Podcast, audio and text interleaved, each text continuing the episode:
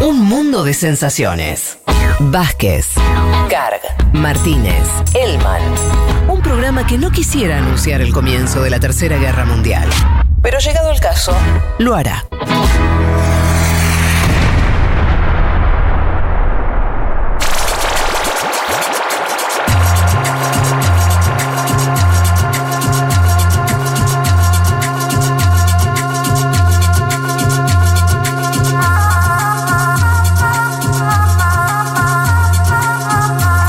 Bueno, eh, em, Juanma, ¿te parece que arranquemos con Perú, que hay mucho para contar?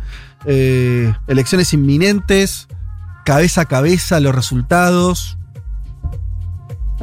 Sí, semana, semana muy movida en la política peruana de cara a la segunda vuelta, segunda vuelta que será el domingo próximo. Hoy va a haber también debate ¿no? presidencial, esta vez en la ciudad de Arequipa, ya no en Chota, eh, y en la noche de Argentina va a ser. ¿eh? ¿Por, qué decimos semana movida? Y, acá nos vamos a meter en el tema, si se quiere, central, ¿no? de lo que sucedió en Perú durante estos últimos siete días, porque el día lunes, feriado en nuestro país, em, se conoció la noticia de un atentado, ¿no? O mejor dicho, una matanza de amplio impacto. Vamos a analizar en esta columna si se puede hablar de atentado o no en San Miguel del N, un lugar que forma parte del denominado Braem, eh, en Perú. Y, a ver, ¿por, qué matanza? Eh, porque supuestamente atribuido a Sendero Luminoso. Estoy hablando de una organización eh, armada que no existe más como tal desde el año 1992. hay que decir que el atentado fue el día domingo por la noche, con cuerpos acribillados y luego quemados. 14 personas mataron pero con una sola prueba, Fede, un panfleto, ¿no? Eh, y a partir de ese panfleto, las Fuerzas Armadas emiten un comunicado, velozmente, me acuerdo que lo estábamos debatiendo qué va a hacer las Fuerzas Armadas el, mismo lunes y emitieron un comunicado por la tarde, en el que señalaron directamente a Sendero Luminoso, ¿no? Por estos hechos. Eh, y buena parte de la prensa peruana y también agencias internacionales titularon con esa hipótesis, pero como si fuese una noticia, ¿no? La hipótesis senderista, la, Escuchemos si les parece al general Astudillo. El general Astudillo es alguien muy importante en el Perú porque es el jefe del Comando Conjunto de las Fuerzas Armadas del Perú. Pero escuchemos a este señor el mismo lunes como para darnos cuenta del escenario que había eh, sobre la noticia. Y en esa zona es muy difícil que alguna otra organización criminal pretenda hacer algo por encima de esta gente, ¿no? Sí, aparte de esto también hay un antecedente, mm. Ya Sendero había volanteado este esquema de en unos documentos que ellos llaman campañas contra campañas, había este, previsto esta limpieza social. Ellos tienen esos esos esos argumentos, ¿no? Este, tan sesgados de, de, su de su de su teoría.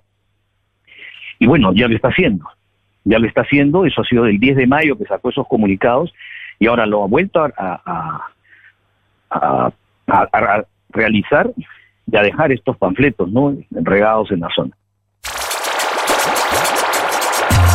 Bueno, ahí estaba el, general Astudillo, que vuelvo a mencionar, es el jefe del Comando Conjunto de las Fuerzas Armadas eh, del Perú, culpando al síganme con la sigla, que es difícil, militarizado Partido Comunista del Perú, eh, señalando velozmente a los camaradas Carlos y Anselmo, ¿no? Eh, que serían de las huestes de los Quispe Palomino, una supuesta fracción eh, de Sendero, o una fracción de Sendero, mejor dicho. y acá, acá ingresa el escenario político, obviamente, porque unas Fuerzas Armadas que velozmente culpan a una organización ya extinta eh, de, un hecho, de, un atentado en este caso, eh, en el cual aparte se deja un volante que dice que no hay que votar a Keiko Fujimori, bastante llamativo, ¿no? Un panfleto. Mm. La, base argumentativa de las Fuerzas Armadas es ese panfleto, lo escuchábamos al, al, propio general comentarlo. Y en ese escenario aparece Keiko Fujimori, que dice, lo que están buscando estos grupos es generar parálisis y miedo en torno al proceso electoral. Lo dice con un tono pausado, se ve que hace tiempo lo viene practicando para esta campaña presidencial. Escuchemos a, Keiko Fujimori sobre eh, este supuesto o este presunto atentado que sucedió el día domingo por la noche. Creo que Para los que tenemos más de 45 años, esto no es una novedad. Para muchos de los jóvenes quizás sí. Los grupos terroristas lo que buscan es paralizarnos, es generarnos miedo y nosotros no debemos permitirlo. No debemos nunca tener miedo frente a este tipo de ataques. Hoy más que nunca, primero quiero ratificar mi total respaldo a las Fuerzas Armadas, Policía Nacional, mi respaldo al presidente Sagasti. Hoy más que nunca debemos defender nuestra patria y acudir con mucha serenidad el día 6 de junio, acudir a votar. Acudir a votar por la opción que ustedes crean, pero lo importante es defender este proceso democrático. Sí, Juanma, eh, eh, viste que hay una cosa, ahora eh, quería comentar esto nada más, que hay un verbo en Perú que es terruquear, que es un verbo que es que da cuenta de usar el, terrorismo, ¿no? que es, dice, creo que, que ahorra muchas explicaciones. Que exista un verbo eh, para denominar la utilización del terrorismo eh, eh, con, fines políticos, ¿no? Terruquear. Sí, señor, sí, señor. Se estuvo usando muchísimo esta semana en, un sector de la prensa peruana, en un sector de los movimientos sociales, en un sector de los analistas. A mí me parecía importante el audio de Fujimori porque fíjate que hace una defensa de las Fuerzas Armadas, eh, sin ninguna duda, sin nada, cree totalmente esa hipótesis de las Fuerzas Armadas y eh, le manda solidaridad al presidente, ¿no? Como mostrándose ella, eh, bueno, una, posible presidenta electa, ¿no? Es decir, utiliza sin duda Keiko Fujimori esto que sucedió. Después podemos analizar qué es lo que sucedió. ¿Por qué? Porque a mediados de la semana comienza a llegar desde el lugar de los hechos, del Braem, nueva información. Una información que en principio trae un periodista que estaba trabajando en la zona llamado Edgar Matienzo, que habla con el medio Exitosa eh, desde ese lugar y cuenta lo que, lo que piensan los pobladores de la zona sobre este presunto atentado. Escuchemos a, Edgar Matienzo. A ver. Hemos estado conversando y hemos logrado encontrar eh, el testimonio y la versión de dos hipótesis, ¿no? Porque acá los pobladores de la zona descartan categóricamente de que hayan sido huestes o columnas del sendero luminoso. Eso es lo que se descarta acá y la gente acá está indignada. No sé si me voy a quedar unas horas, unos días más, Nicolás, porque estoy investigando este tema, porque acá los ciudadanos me dicen, acá tienes que aclarar las cosas, acá se tiene que aclarar, se tiene que dar con los responsables. Bien, ahí escuchábamos, ¿no? A este periodista de apellido Matienzo. ¿Qué, ¿Cuál es la argumentación de este periodista del lugar de los hechos? ¿Qué le dijeron los pobladores? Que el comité de autodefensa de la zona había expulsado previamente a un delincuente de motos, ¿sí? Que el comité de autodefensa de la zona había expulsado previamente a un delincuente de motos y que este, en venganza a quienes los, lo expulsaron, entró a ese bar donde se dio la matanza para atentar, evidentemente, a quienes lo habían expulsado de la zona. Eh, en el mismo sentido va una publicación que es la de Hildebrand, ¿no? de un periodista llamado César Hildebrand, que trabaja largamente sobre el tema en su nueva edición, su edición semanal, con testimonios que van en el mismo sentido que este periodista que trabajó en la zona, ¿no? Básicamente que, no, fue un atentado con connotaciones políticas, sino en todo caso de disputas adentro de algún o cártel o, grupo paramilitar lo cual es un poco obvio en el sentido que es muy eh, más allá de Sendero hizo atrocidades. Pero, y además de que hace años que, no, existe así. Pero cualquier grupo, si fuera un grupo de guerrillero, en general los grupos de guerrilleros no, no entran a mansalva y matan a gente que está en un bar. Digo, porque no tiene ningún sentido en términos políticos eso. Eh, y esta escena era medio esa, ¿no? O sea que. Sí, y digamos, Fede, también que cualquiera puede dejar un panfleto firmado. Bueno, obvio. ¿No? Eh, a ver, si, si, la prueba es un panfleto, los cuerpos están acribillados y luego calcinados, y se hace difícil una investigación mm. seria. Me parece que, eso eh, es, es, así. Todo esto no invalida lo que hizo lo que hubo después, ¿no? Una operación mediática importante, como bien mencionabas, que es el machaqueo sobre una posible vuelta de sendero, ¿no? Eh, ese miedo permanente, y además intentar ligar a, esta organización extinta con el maestro Pedro Castillo. Es mm. decir, pretender anexar a Castillo a estos hechos violentos eh, apenas, una, apenas una semana antes, ¿no? Eso, Juan, es por la afiliación de izquierda. Eh, porque no hay mucho más atrás. No porque incluso a Castillo, que lo estamos como al personaje conociéndolo ahora, era un tipo que estaba, de hecho era, era parte de un grupo de los ronderos que, estaba, que, que, defendían su territorio en contra de las guerrillas, ¿no es cierto? O sea, bueno, eh, es lo que dice Él, ¿no? Es lo que dice él como argumentación. La derecha lo que busca es decir que hay algún vínculo de un parlamentario que ahora es de Perú Libre y por el cual está investigado. Es cierto lo que decís vos, ¿no? El señor Castillo no se lo puede acusar de tener vínculo con, eh, bueno, con, lo que fuera Sendero, al menos de forma tan eh, lineal, ¿no?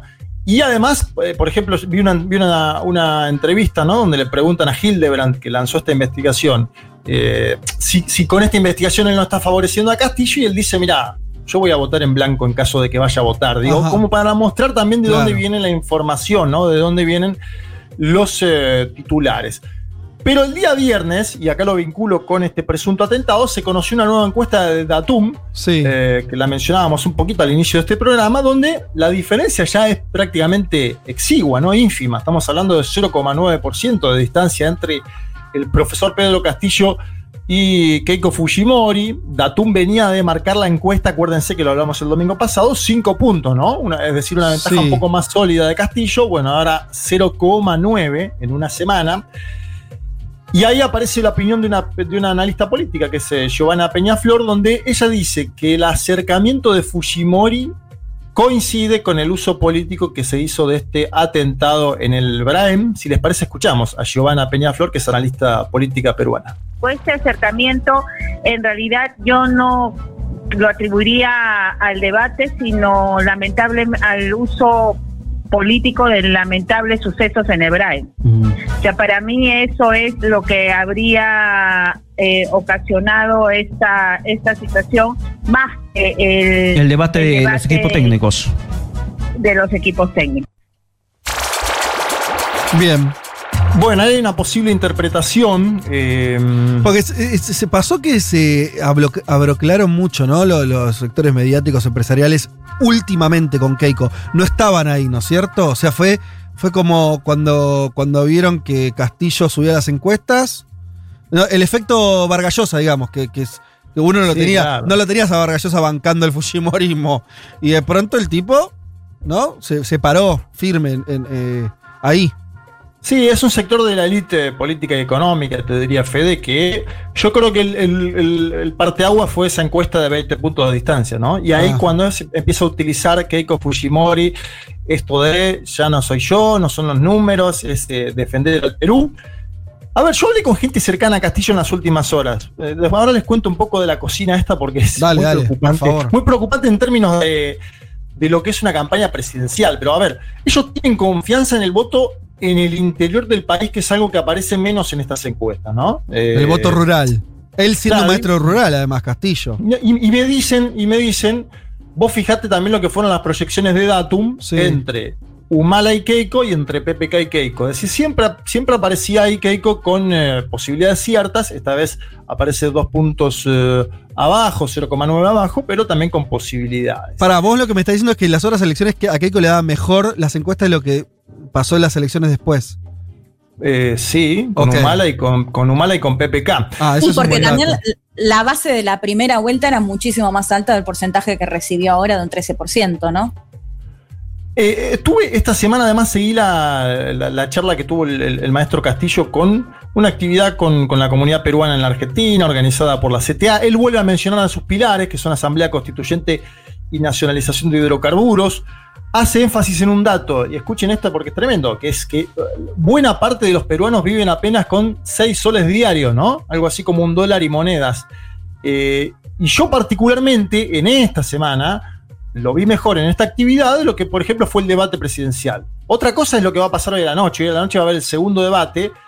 Eh, me, me, da la sensación de que la preparación de Keiko Fujimori es de décadas de hacer política y que el señor Castillo se encontró ante una segunda vuelta. Casi un accidente, ¿no? O sea, nadie, Casi un accidente, una segunda vuelta, aparte que es muy larga con la primera, ¿no? Mucha diferencia, dos meses, es decir, algunos dicen que tuvo 15 días guardado en la casa, que no sabía qué hacer, no tomaba la iniciativa, terminó conformando los equipos técnicos, tiene una interna en su partido, Castillo. Castillo no dirige el partido por el cual se presenta eh, lo dirige otra persona, que, a, la cual obviamente se está hablando mucho en la prensa eh, peruana. Bueno, eh, me parece que, que ahí, en, esta actividad igualmente, yo lo vi mejor en lo, que fue la semana.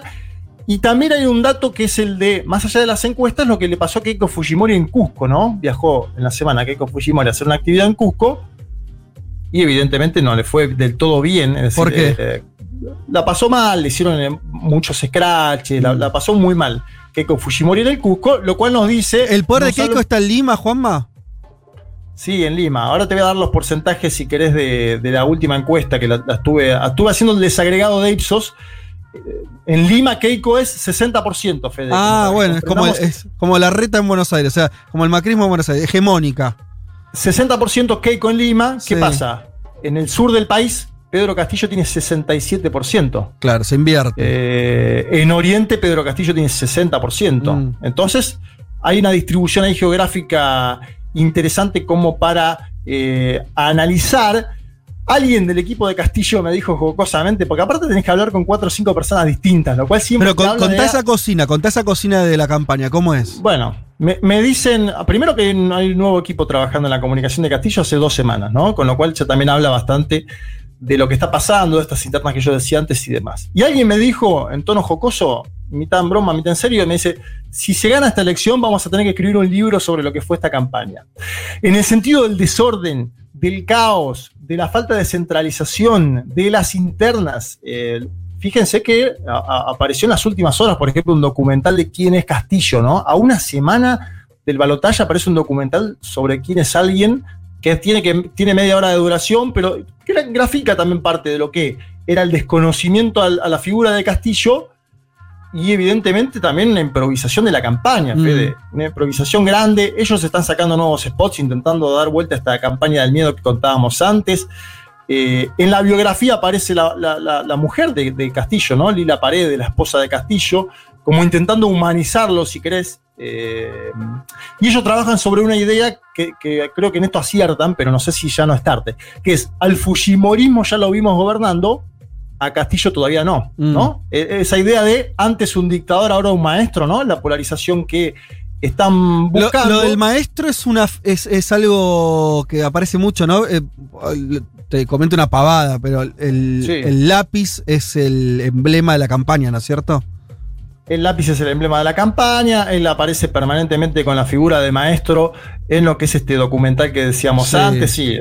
Lo, lo, buscan mostrar desde un ámbito también más profesional, porque Keiko Fujimori es una política profesional, no es una trabajadora. Buscan mostrar a Castillo trabajador, ¿no?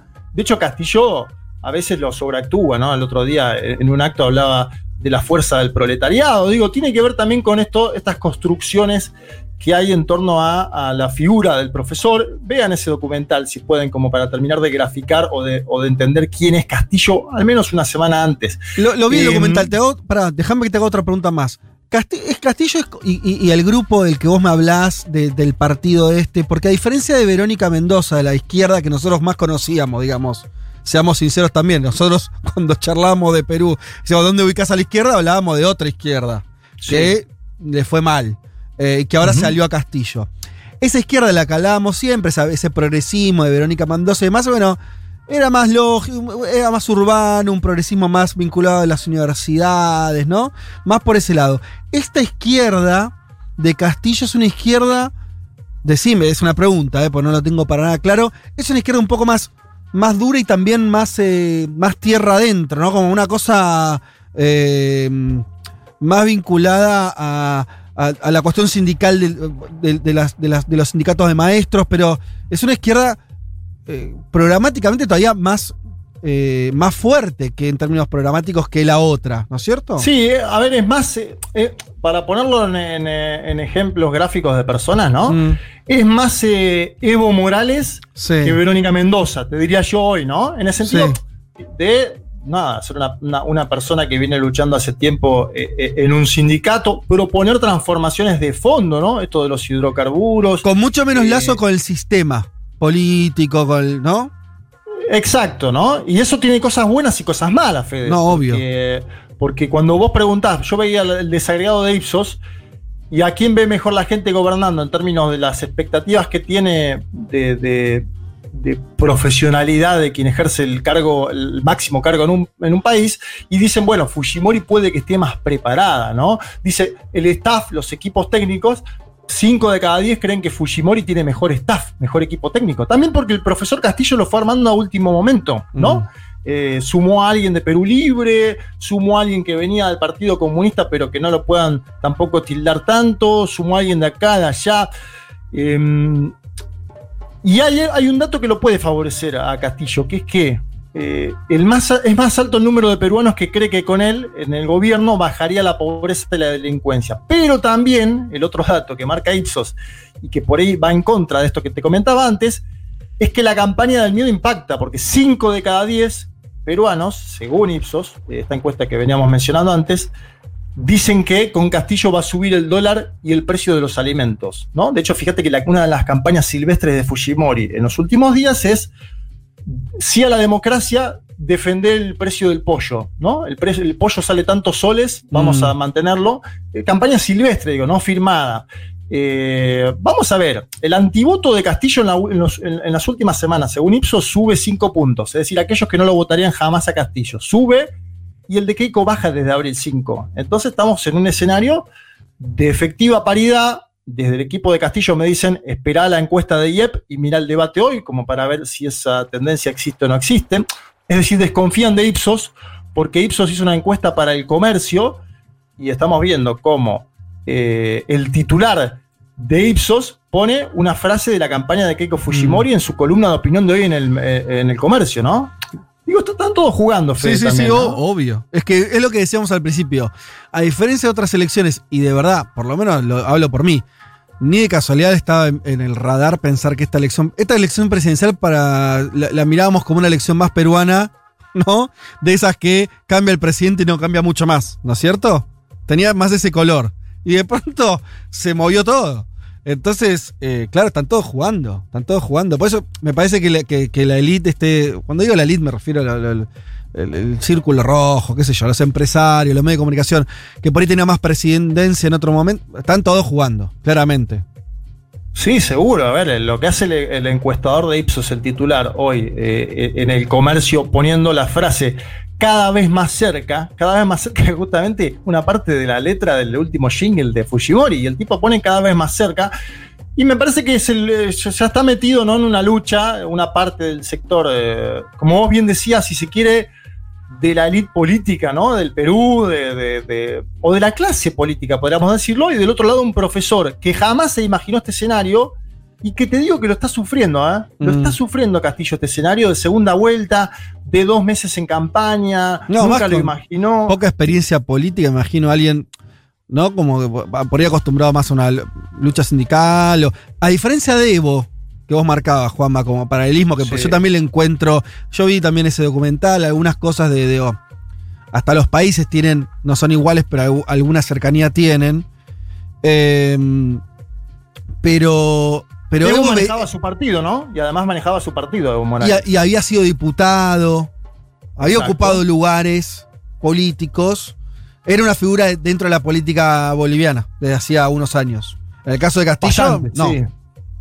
Castillo, de, bueno, de esa famosa huelga de maestros, ¿no? Eh, que, se marca del año 2016 o 17, mm. ya estaba PPK, imagínate. Eh, esa famosa huelga de maestros. No es hace mucho, pero bueno, vamos a ver. Yo creo que hoy va a marcar un punto importante el debate y algo que no vamos, a, no vamos a tener en la semana, y ya adelanto que nos, preparemos para esto, es hoy se terminan las encuestas en Perú, muchachos, y estamos mm. yendo a una elección en una semana ciego, porque es 51 a 49 o 50,5 a 49,5, lo que nos dicen las encuestas hoy. Bueno, vamos a, vamos a tener que trabajar sobre ese escenario y con una moneda en el aire. Qué lindo. Bueno, van a cambiar cosas en Perú. Para un lado, para el otro, yo me quedo con eso y este, van a cambiar fuerte, pareciera, ¿no? Tampoco, no me imagino a Keiko tampoco gobernando así nomás. Va a ser todo un cimbronazo si llega a pasar eso también. Eh, para el sistema Sí, político sí. peruano, para la región. No sé. No es, no es un apellido más el Fujimori, Total. ¿no? En, La política, Y- en la política peruana y la continental. Y que quede libre Alberto Fujimori. Imagínate ese- esa escena. Eso, Leti, ya está. Eso lo- me, me perdí. Cerremos con eso. Eh, volvió a reafirmar Keiko que lo libera el padre. Está descontado que va a ser así. No miré en los últimos días, pero ella venía diciendo que sí, que iba a indultar a su padre. Ok. Bueno, está bien. Eh, va a ser. eh, va a ser también un tema, ¿no? Eh, ¿Hace cuánto? Está, está hace un tiempo preso Alberto Sí, Fujimori. y, y por tantas causas, distintas causas. De hecho, habíamos contado lo de las. eh, ay, no me sale. Las. las, Esterilizaciones. eh, sí, las esterilizaciones forzadas, que digamos, causas que todavía lo siguen investigando y demás. Pero sí, no sé, Juanma, si vos viste algo, pero hasta hace unas semanas al menos Keiko seguía hablando de la posibilidad de indultar a Alberto Fujimori. Así que digo, un escenario que claramente eh, rarísimo sería si finalmente ella gana y se da esa situación. No, yo vi que la están presionando sectores de la derecha Claro. diciéndole que no, que no se la juegue tanto en ese plano, Claro. en ese sentido, porque te diría que en la semana previa es bastante piantabotos ese discurso, ¿no? Y sobre todo, sobre todo con el ángulo de campaña que está utilizando el profesor, que es antes un dictador, ahora un maestro, ¿no? Me parece que no, eh, Keiko Fujimori en eso es muy vivo, ustedes escucharon el tono de campaña, en las últimas semanas no está hablando de la liberación de su padre, veremos qué sucede. Claro, eh, Por eso, en lo, en lo discursivo, claro, habrá que ver qué hace una vez si es electa presidenta de Perú. Bueno, muy bien.